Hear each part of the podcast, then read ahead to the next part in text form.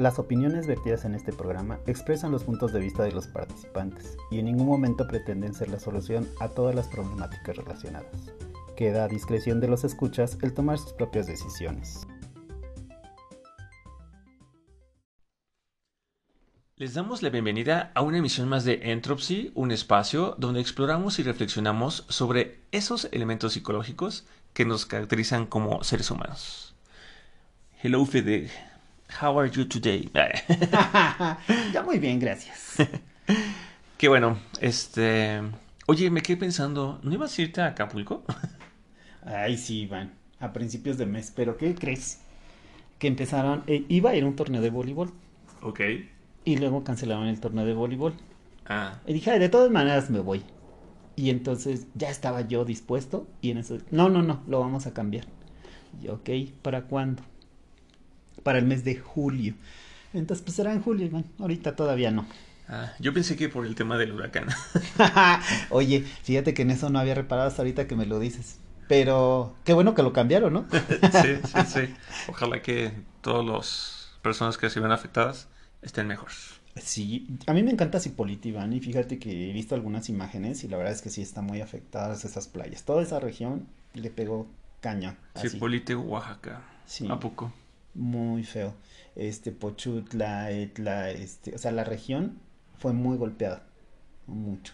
Órale, pues voy a, voy a, voy a investigar porque no, no, no estaba al tanto. Sí. Sí, todas las playas de Oaxaca son muy bonitas y este, bueno, les mandamos un, un abrazo muy fraternal a todo, Y nuestra mejor energía. Esperemos Ah. que pronto estén en pie. a todos los oaxaqueños y los demás estados, ¿no? Que se hayan afectado. Exacto.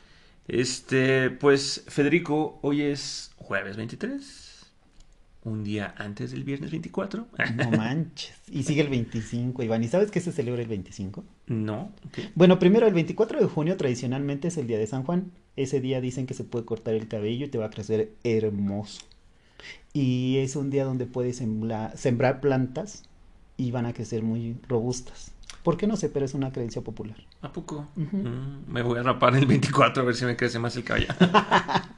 Sí, y el 25 es un Sí. día muy especial. Para mí es como nuevo y no tanto a la vez. Es el día de la marcha del orgullo LGBT, con muchas TTT y plus, plus, plus. Pero de la diversidad diría yo, ok, en México, en México. en la Ciudad de México. En la Ciudad de México, en otros... Fíjate que en Estados Unidos, que es donde empezó este movimiento, se, hizo inicialmente en una sola fecha. Y ha ido como evolucionando y ahora por condados eh, tienen su propio Día del Orgullo, el Pride. Eh, y no son el mismo, lo hacen en escala, a modo que la fecha principal sea en San Francisco. Pero cada condado puede ir organizando su Día del Orgullo. En México ha estado pasando algo similar. En este mes ya fue el de Puerto Vallarta, ya fue el de Guadalajara. Tengo entendido que viene uno particular para el Estado de México en dos o tres municipios. eh, o ya pasó, no estoy tan seguro, les digo, pero se segmentaron a modo de que no se hagan el mismo día que se hace el de la Ciudad de México, considerando que el día en la Ciudad de México ya se ha sentado, ya asisten familias, las abuelitas, organizaciones, este, sí, partidos políticos creo que también participan, los antros que son muy criticados también participan, comunidades diversas también ya se van integrando a, esta marcha. Y el movimiento, yo lo llamo así, ha evolucionado a un nivel en donde la visibilidad se ha incrementado potencialmente, ¿no? Hay lugares que incluso eh, regalan cosas, eh, hay patrocinios, eh, ha crecido mucho el movimiento y posibilita eh, que se vea como con menos violencia la divergencia sexual. Diversidad.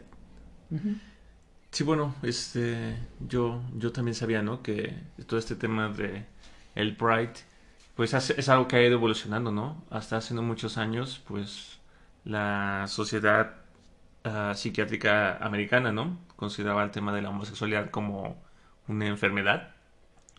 Creo que eso fue como hasta los años 70, 80. Yo creo que noventas, Iván, en México noventas. Bueno, el punto es que pff, O sea, creo que es algo que también estamos como muy a favor de este espacio, ¿no? Como el tema de entender que el ser humano es más que blanco y negro, más que hombre y mujer, más que ah, todas esas construcciones binarias, ¿no?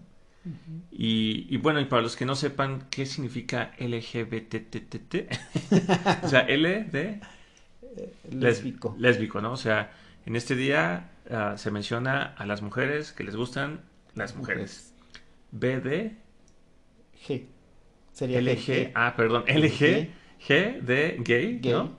Que nuevamente, o sea, ese es el nombre como de hombres que les gustan los hombres. Exacto.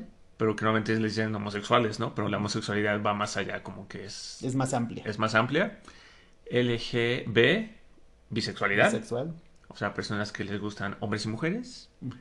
T, de... Transvesti y transgénero, TT, dos son dos. Ok. Pero también está como también está Q, que es de queer. Ok.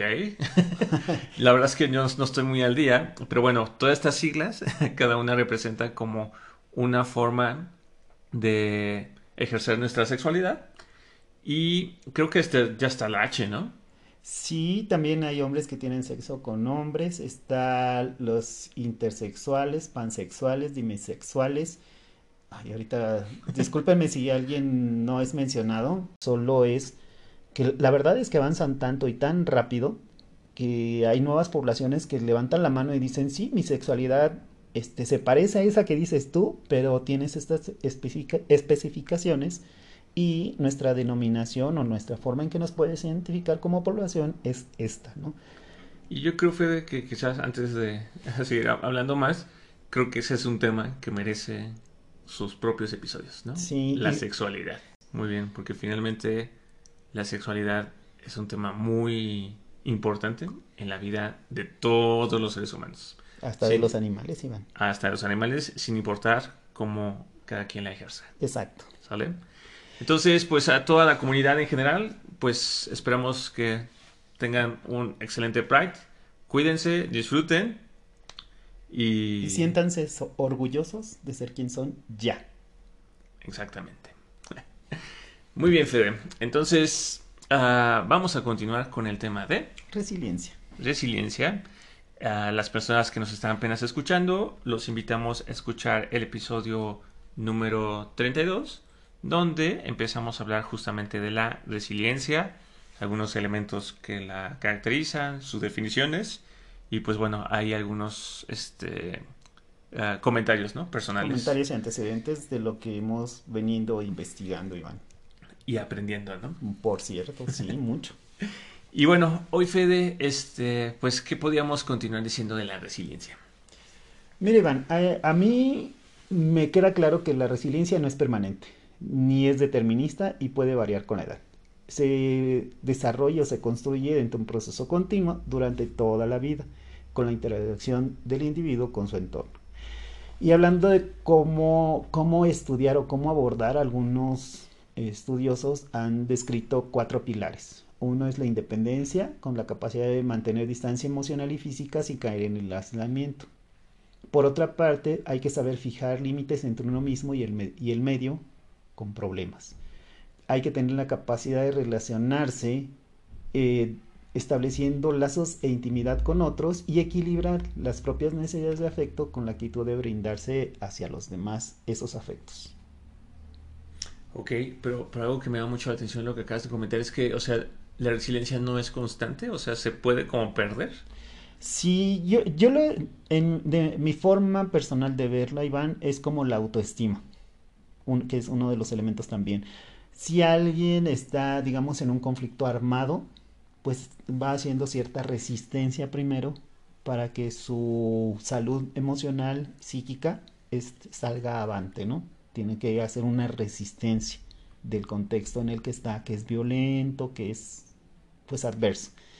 Luego, tiene que haber un proceso corto o largo, el que tú quieras imaginarte, de adaptación, de cómo sobrevivir y cómo ser en esa situación particular. Y luego hay que desarrollar estas habilidades poniendo, por ejemplo, ser amable. Imagínate la capacidad de ser amable de una persona que está en un contexto de un conflicto armado. O sea, ¿cómo podría ejercer ser amable? ¿Cómo sacar adelante esa capacidad emocional después del conflicto? Y me haces justamente recordar, Federico, ahorita hablas de esto de cómo recuperar las emociones y un equilibrio después tal vez de vivir un evento armado. La historia de este psicólogo de Eric Fromm, quien después del tema de los nazis, ¿no? Durante la Segunda Guerra Mundial, uh, fue también uno como de los precursores de la psicología humanista, ¿no? Al, de cómo algunas personas que estuvieron en los campos de concentración nazis, uh, tras ser liberados, pudieron recuperarse, ¿no? Y mejorar y salir adelante y otras personas no, ¿no? Finalmente estaremos entendiendo que parte de la resiliencia es la que se pone en juego para que una persona pueda uh, sobrellevar o no esos eventos pues traumáticos, ¿no? A mí me gustaría, si estás de acuerdo, además de todo esto que hemos hablado como a nivel psicológico, hacer una pausa, ¿no? Y decir que, como ya veníamos comentando de la sesión pasada, está compuesto de muchos elementos, ¿no?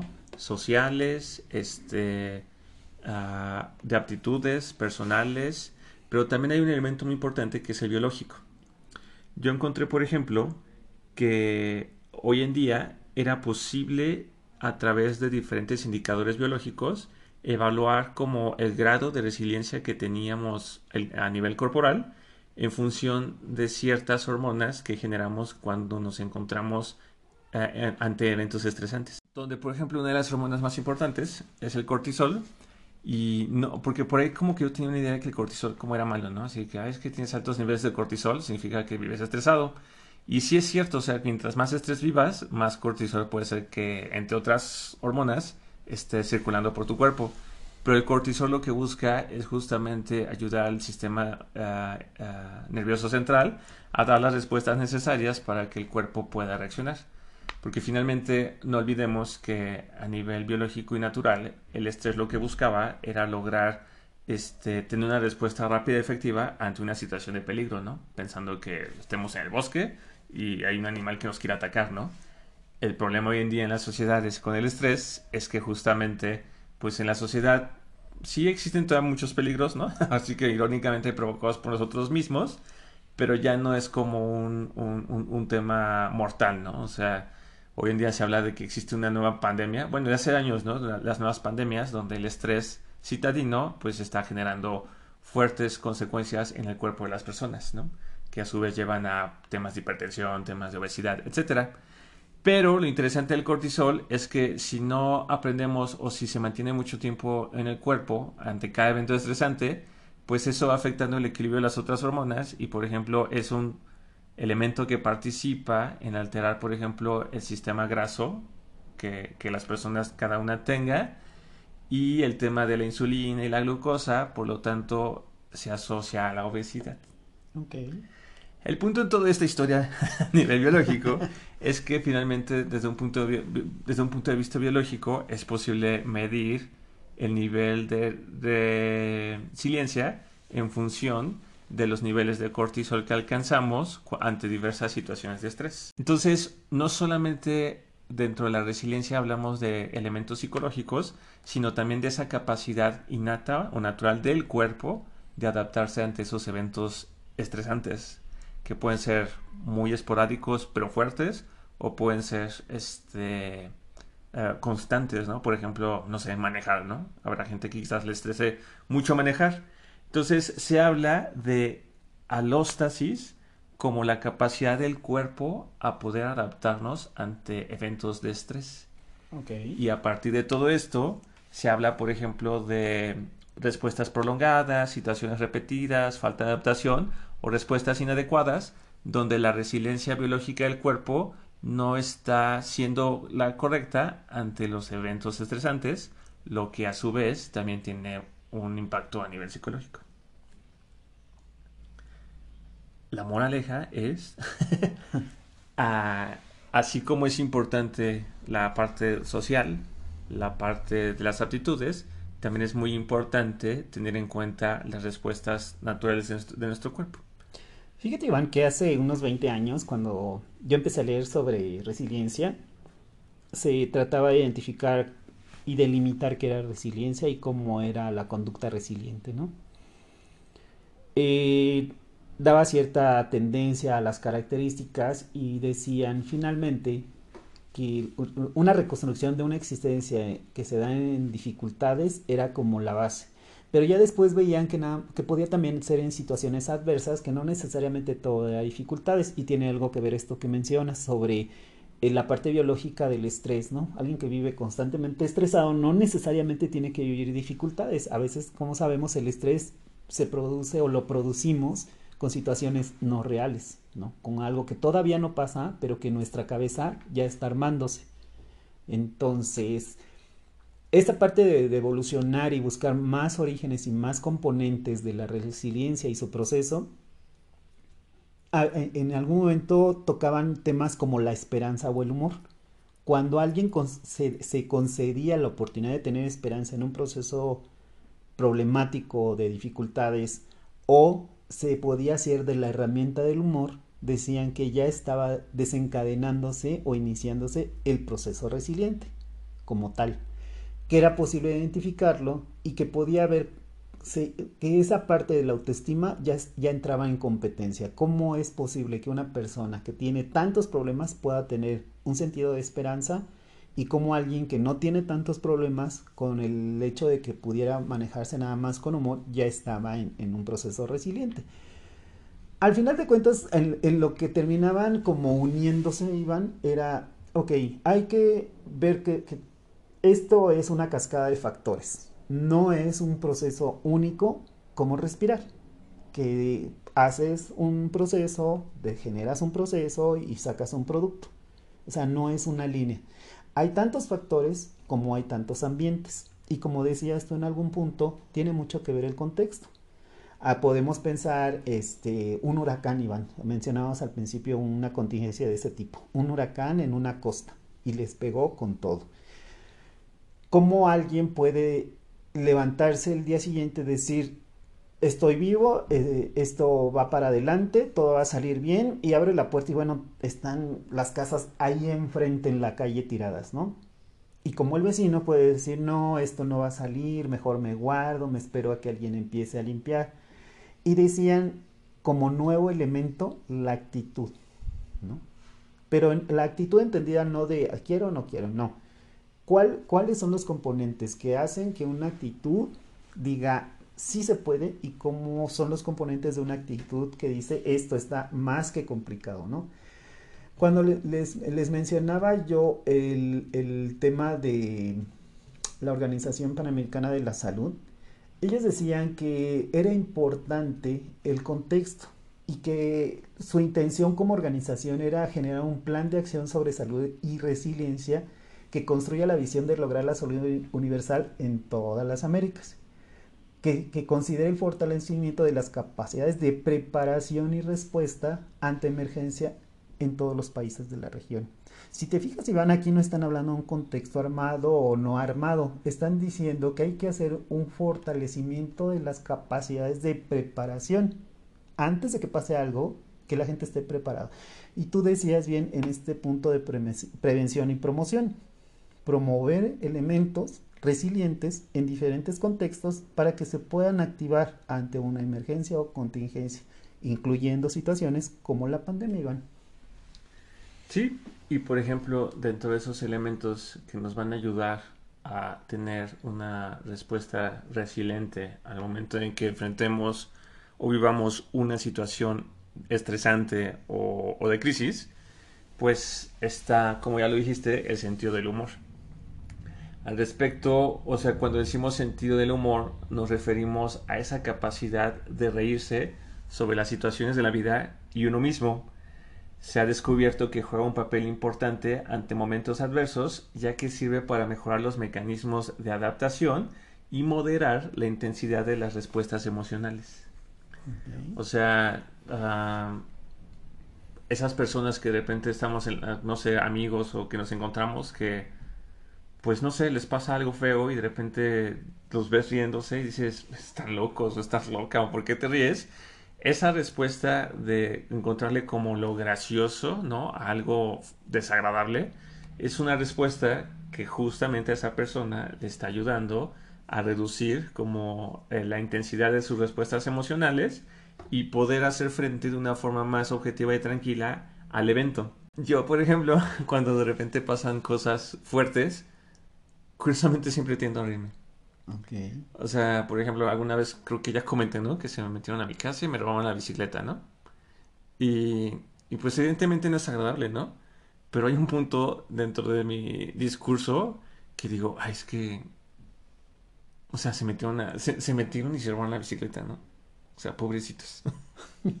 o sea, pobrecitos que se tienen que meter a robarse una bicicleta, ¿no? O sea, pobrecitos, ¿no? Y ya el yo hecho de decirles pobrecitos a la gente que lo hizo, se me, invita como a reír y me invita como a no, no, no decir, ah, es que Dios santo, es que la inseguridad en México, es que no se puede hacer nada aquí. Que también es válido que tengamos esos cinco minutos, ¿eh? O sea, si los tenemos, podemos desarrollar enseguida esta actitud resiliente de, ay, pues pobrecitos. No, sí, o sea, finalmente es todo, pero yo no quedarme trabado en la, en la respuesta excesiva, sí, no encapsularte ahí, claro. Y, y, y que de cualquier evento, boom, ¿no? Boom, boom. Sino, sino como estar más moderado, bajar porque pues finalmente, como ya lo dije la, la emisión pasada, ¿no? La vida pasa y aunque no queramos, pues nos van a pasar cosas buenas y cosas no tan buenas. Y justamente esto que estoy diciendo, de cosas buenas y cosas no tan buenas, es otro de los aspectos importantes dentro de, la uh, resiliencia, porque se relaciona al tema de la flexibilidad. La flexibilidad de ideas, la flexibilidad de nuestra persona a entender que, ok, ¿no? Nosotros podemos tener ciertos planes, cierta... Estamos a esperar ciertas cosas, pero pues la vida no siempre va a suceder como la queremos. Entonces, ¿qué tan rígidos o flexibles somos ante el paso natural de la vida? Eso también va a determinar qué tan resilientes o no resilientes podemos ser. Fíjate, Iván, que cuando estamos leyendo sobre estos elementos que, juegan un papel en, el proceso de resiliencia, es interesante porque te decía, conforme avanzan más los estudios, van viendo cosas como estas que nos mencionas. Y Abraham Maslow desarrolló mucho el, tema de la autoestima, un humanista. Y decía que un, un niño con una buena autoestima se transformará en, en, un adulto con una buena capacidad de resiliencia, como que veía ahí una ecuación directa en la capacidad de resiliencia. Para mí se me hizo muy interesante regresarme hasta el punto de cómo se integran este, ideologías de Abraham Maslow, de Viktor Frank, de Eric Fromm, porque son muy diferentes, aunque todos son humanistas. Y alguien me decía, es que resiliencia solo entonces cabe para humanismo. Y yo creo que no, porque cuando hablamos de conducta resiliente, vemos otra capacidad y otro tipo de respuesta. Y vemos otras dimensiones como una fortaleza o como una habilidad social, si es cierto, pero que se manifieste de alguna manera. Y entonces vemos que podemos abordarlo desde diferentes corrientes. Aquí lo interesante y, el punto para mí donde hacen congruencia muchos elementos es precisamente en estudiar a una persona, su contexto, sus habilidades y capacidades y cómo esa persona pueda desarrollar una actitud o una conducta resiliente, que se detone el proceso. Y entonces buscando esos detonantes, fíjate que a mí sí me, me, caso con la idea de, de, tener un desarrollo de autoestima en, en, en, edades tempranas, Iván. Una buena autoestima puede, puede abrir la puerta a un proceso resiliente de manera general a toda la población me caso mucho con esa idea. No solamente el tema de la autoestima, Federico, creo que también otro elemento que puede ayudar muchísimo a edad temprana a desarrollar la resiliencia es el tema del autocontrol. Cuando el niño, uh, en estudios se ha, revisado que cuando los niños a los tres años aprenden a tener un buen autocontrol, normalmente lo mantienen una vez que entran a la escuela y empiezan a expandir sus uh, redes sociales. Las personas uh, que tienen y son estas personas las que muchas veces desarrollan la creencia, como fue tu caso, que creen que pueden cambiar su medio ambiente y que el resultado de los acontecimientos también depende en parte de ellos. Una persona que desde chica aprende autocontrol y desarrolla este tipo de ideas, también son personas que aprenden que pueden sacar algo bueno de las experiencias negativas como de las positivas y son personas que están mejor preparadas para poder aplicar este tipo de habilidades en su entorno social y ante la adversidad. Sí, fíjate que ahorita que dices eso, me recuerdas mucho el programa del Big Brother en Estados Unidos, los hermanos mayores. Es decir, alguien que está cuidando a otros y da un ejemplo y desarrolla características resilientes tan solo con el hecho de seguir el ejemplo o de repetir lo que se le está modelando. La imitación de la conducta y la supervisión del comportamiento no debe tomarse ya como una capacidad desarrollada, son características. Consideremos que están desarrollando características resilientes, pero es importante que la persona identifique cuál es el proceso resiliente y cuáles son sus capacidades y cómo desarrollarlas, a modo de que entre dentro de su repertorio de conductas. Cuando alguien dice, este, sabes que en México, muchos en México el Día de Muertos lo ven como algo único en el mundo. Recuerdo a, un investigador francés que, que en algún momento vino a México y estaba tratando de identificar si había conductas resilientes o algún proceso resiliente en las manifestaciones del Día de Muertos, porque pues es algo cultural. En México tenemos muchas particularidades y una de ellas es ver, por ejemplo, la muerte de manera distinta de un familiar, ¿no? Cómo se reconstruye y que va a venir a comer y se va a echar un tepacho, un, un mezcal o un tequila y la va a pasar bien con nosotros. Eso en muchas culturas no es posible en los mexicanos tenemos algo así. Este, hay, hay frases en donde dicen, no, me para una friega, pero yo como si nada. Y hay como cierta resistencia, ¿no? De, pues hicieron lo que pudieron, pero conmigo no pudieron. Recuerdo una frase de una niña que me, dio mucha risa que estaba peleando con otra niña, yo creo que las dos tenían más o menos 7, 8 años. Sí. Y una niña fue y le sacó la lengua y le dijo que era bien fea, ¿no? Y la otra se volteó y dice, pues todas, todas tus palabras a mí me saben a leche. y ya me dio mucha risa porque dije, ay, estas niñas tienen un contexto diferente, pero así como que... Y, y este se volvió un punto de humor para mí. Cuando hay personas así que están diciendo cosas así no agradables, le digo, ay, tu veneno me sabe a leche. Y me acuerdo de esa niña y me río, no tanto por la situación de ese momento, sino ya entro en, dentro de mis habilidades de, no sé cómo decirte, de mi repertorio de conductas resilientes, acordarme de esa niña, aunque tenga una situación desagradable, ¿no? Y a veces así se construyen. Ahorita me acuerdo y me vuelvo a reír. Sí. ¿no? O sea que finalmente, pues como hemos visto, o sea, el ser resiliente no es algo que sea de forma innata, es algo que vamos aprendiendo, algo que vamos desarrollando, ¿no? Y que también va cambiando, ¿no? Como lo empezaste diciendo creo que para ir cerrando un poco, Fede, porque pues ya es momento de cerrar este, este, este episodio. Ah, la vez pasada le decíamos a nuestros escuchas que podían, este, una forma de ir desarrollando, pues es intentar las cosas, ¿no? O sea, si hay algo que quieran hacer y que no sepan, no hay algo que los esté deteniendo, pues es buscar una idea e intentarla, ¿no? Y ver qué pasa y entonces ya con, así que ensayo y error. Exacto. Yo los invité cordialmente a escuchar unos episodios. Espero que lo hayan hecho. Pero creo que otra cosa que yo ahorita les podría comentar y que de hecho ah, ya se mencionó un poco la, la, vez pasada cuando hablamos de la historia de la psicología es el tema de las metas.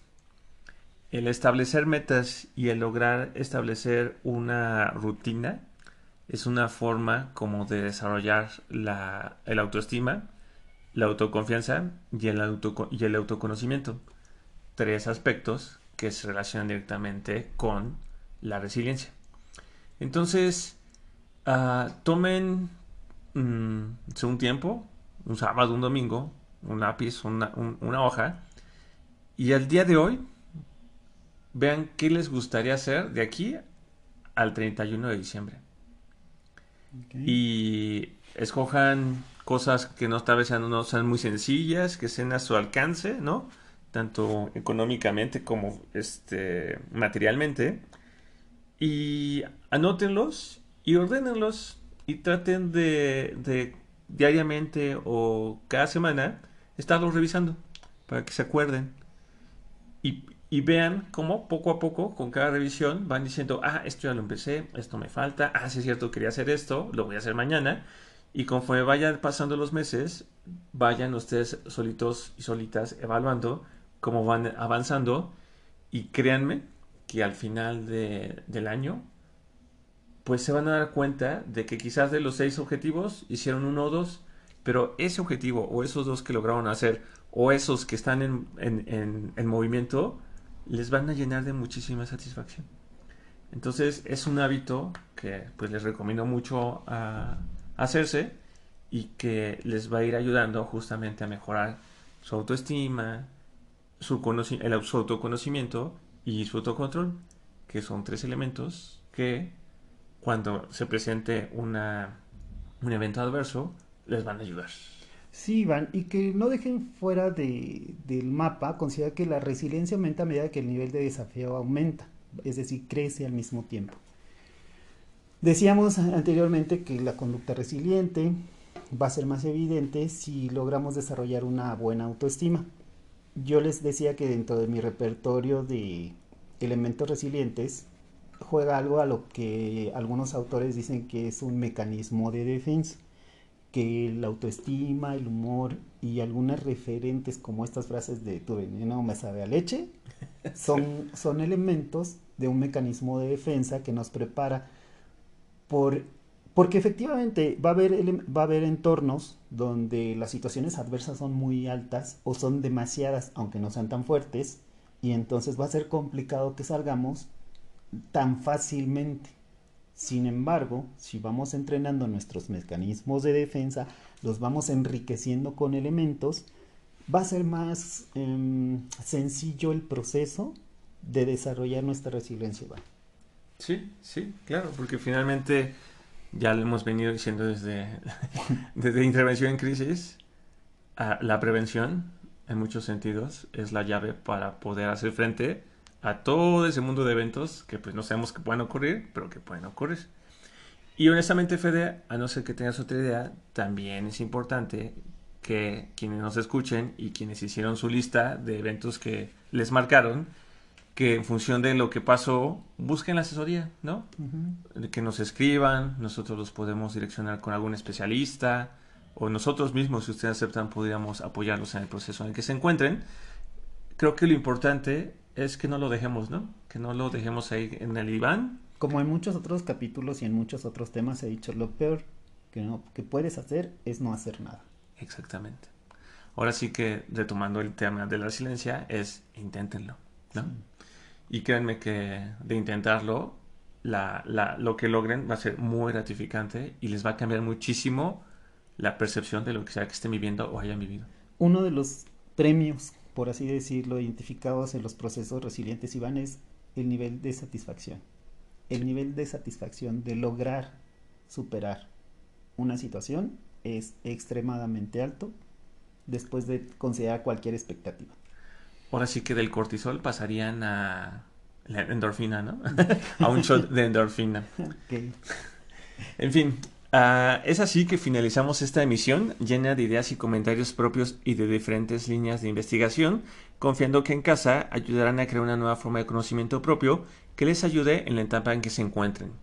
Agradecemos que nos sigan y esperamos sus comentarios, sugerencias y agradecimientos en nuestro sitio de Facebook, Instagram y que nos, y, y que nos escuchen por Anchor, Spotify, Apple Podcast, Google Podcast y YouTube. Hasta luego. Hasta luego. Los esperamos en el próximo café de Entrapsi. Sí. Bye bye.